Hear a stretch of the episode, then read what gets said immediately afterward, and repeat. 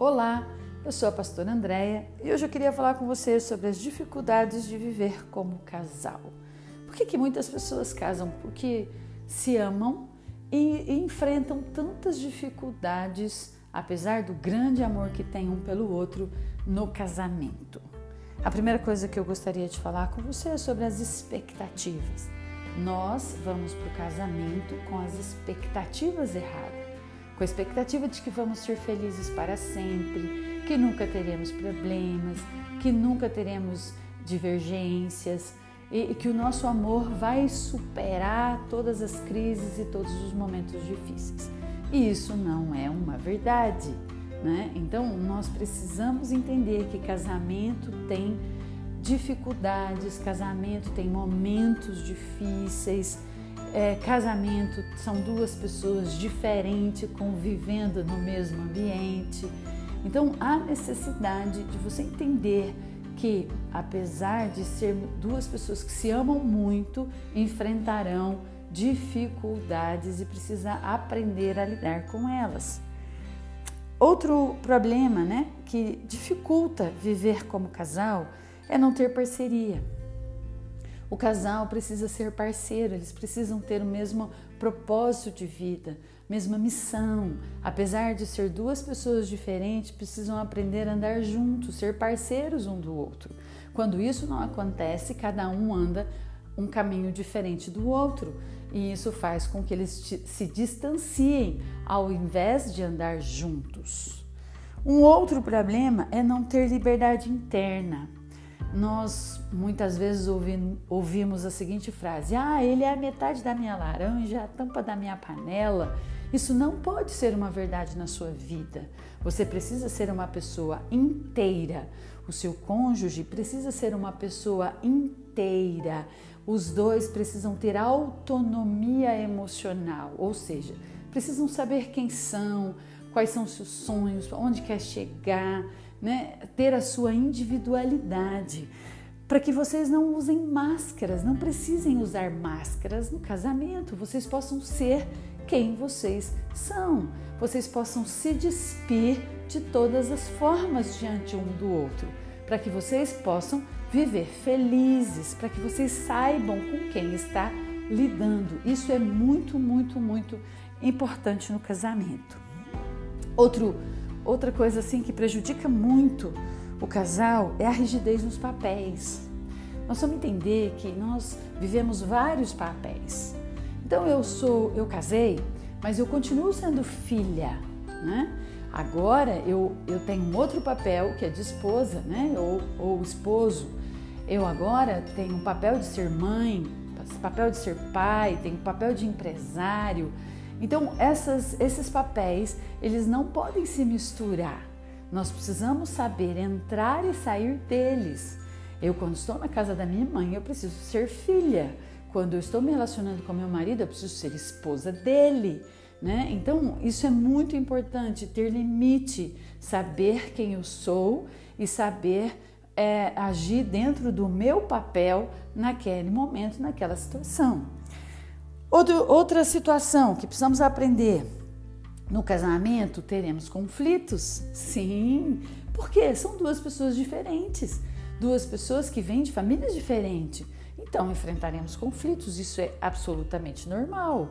Mas não podemos levar os nossos conflitos para a zona de briga. As brigas, elas são carregadas de ódio, de mágoa, de raiva e isso desgasta os nossos relacionamentos. Nós precisamos aprender a lidar com o diferente, precisamos aprender a lidar com as divergências, apre aprender a conversar sobre os assuntos, entender que às vezes eu preciso ceder, às vezes o outro precisa ceder, às vezes precisamos achar um meio comum, e isso é muito, muito importante dentro do casamento.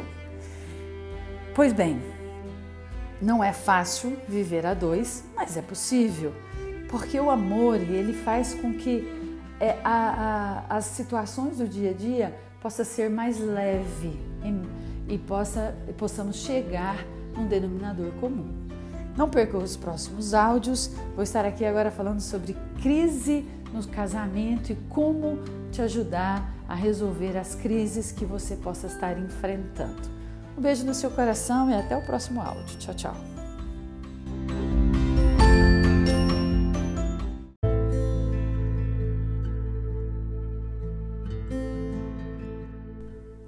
Olá, eu sou a pastora Andréia e no áudio anterior eu falei sobre as dificuldades de viver como casal.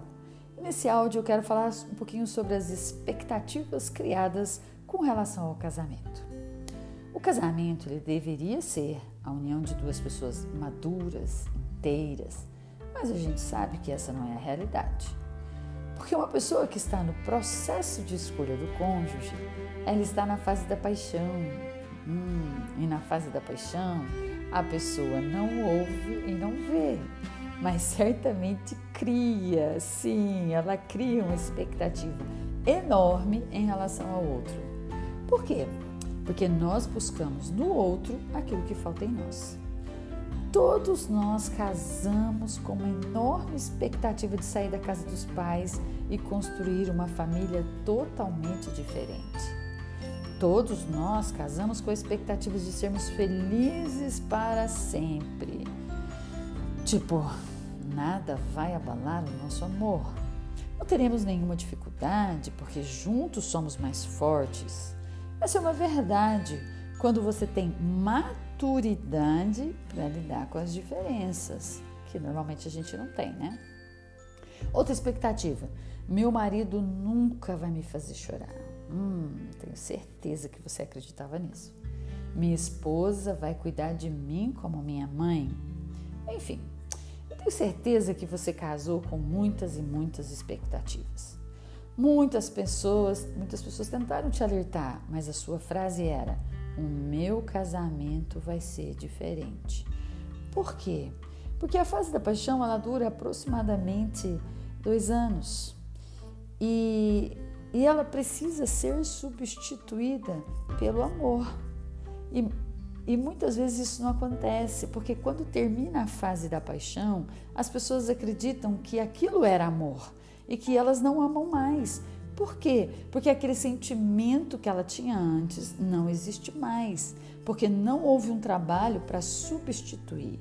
Então agora nós vamos para a realidade, a gente vai passar da fase da paixão, né, e aprender a lidar com outra, uma outra fase, que é a fase do amor. E na fase do amor, eu vou olhar para a realidade e aprender a lidar com ela. Eu vou deixar as expectativas de lado e vou lidar com a realidade. E a realidade é: nós somos pessoas diferentes, fomos criadas com famílias diferentes, culturas diferentes, é, desejos diferentes. Você não casou com sua mamãe, então não espere que sua esposa faça o que a sua mamãe fazia. Você casou com a mulher da sua vida e que vai ser a sua companheira, não a sua mãe. Não somos felizes o tempo todo, nós temos dias ruins e precisamos aprender a lidar com eles. Podemos gostar de coisas diferentes e isso não vai abalar o nosso amor, não vai abalar o nosso relacionamento, porque somos pessoas diferentes, né? E podemos sim gostar de coisas diferentes, podemos sim fazer coisas diferentes. Tem muitos casais que acreditam que o casal precisa gostar das mesmas coisas, frequentar os mesmos lugares, fazer é, tudo igual, né? Gostar da mesma cor. Isso não é real, querida. Não, não crie isso dentro de você. Isso não é real. Lembre-se que o amor, ele tudo sofre, tudo suporta, tudo crê. Isso está escrito lá na Bíblia. Por quê? Porque há momentos no nosso casamento que nós vamos ter que suportar certas situações. Há momento no nosso casamento que nós vamos sofrer com algumas situações que virão. Há momentos no nosso casamento que teremos que crer que vai dar certo. Queremos que crer que dias melhores virão. Porque quem ama aprende a lidar com a realidade. Ok? Espero ter acrescentado um pouquinho na sua vida e no seu casamento. Um beijo no seu coração e até o próximo áudio.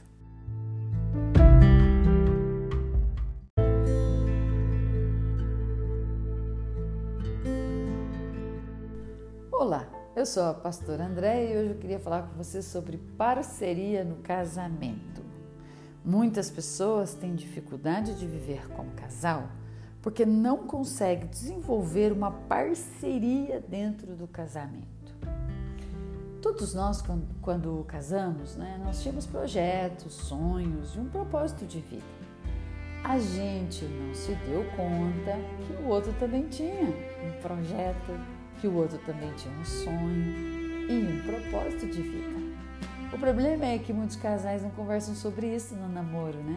Tem dificuldade de conversar no namoro. E é no namoro que eu tenho a oportunidade de conhecer os sonhos do outro e saber se eu me encaixo nele, né? Por exemplo, tem muitos casais que tem sonhos completamente diferentes. Às vezes um tem sonho de morar numa cidade grande, né, de ter uma vida agitada, e o outro tem um desejo, um propósito de morar numa cidade pequena, onde possa levar as crianças a pé na escola.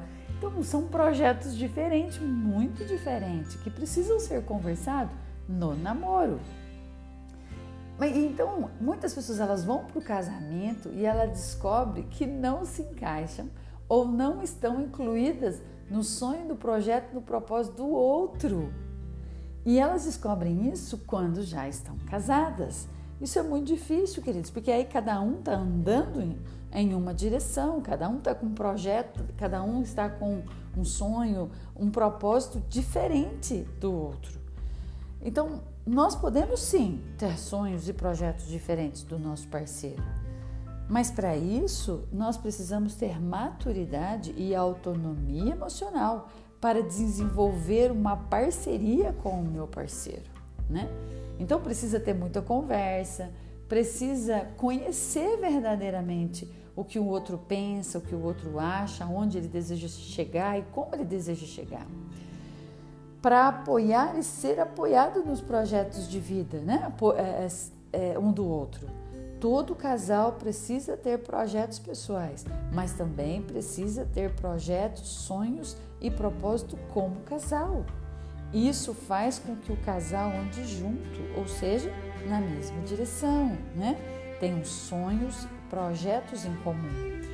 Nós temos que tomar muito cuidado, porque nós estamos vivendo uma sociedade desagregada onde o foco está no indivíduo, as pessoas estão sendo treinadas para ir atrás do sucesso individual, né, do eu. Isso é muito perigoso, porque o casamento ela é, precisa ser desenvolvida uma parceria dentro dele. Né? O casamento é uma equipe onde os dois andam juntos, porque o sucesso de um certamente será o sucesso do outro. Então é muito importante você observar isso.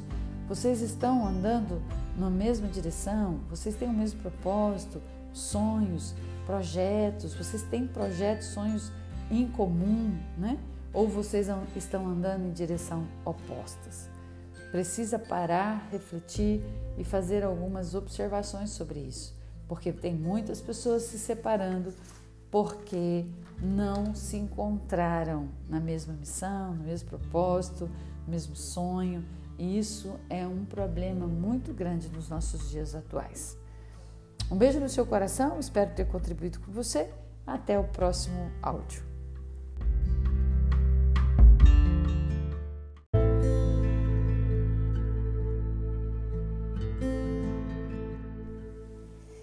Olá, eu sou a pastora Andréia e hoje eu queria fazer a seguinte pergunta para você: A sua família é um lugar de refúgio ou é um campo de batalha?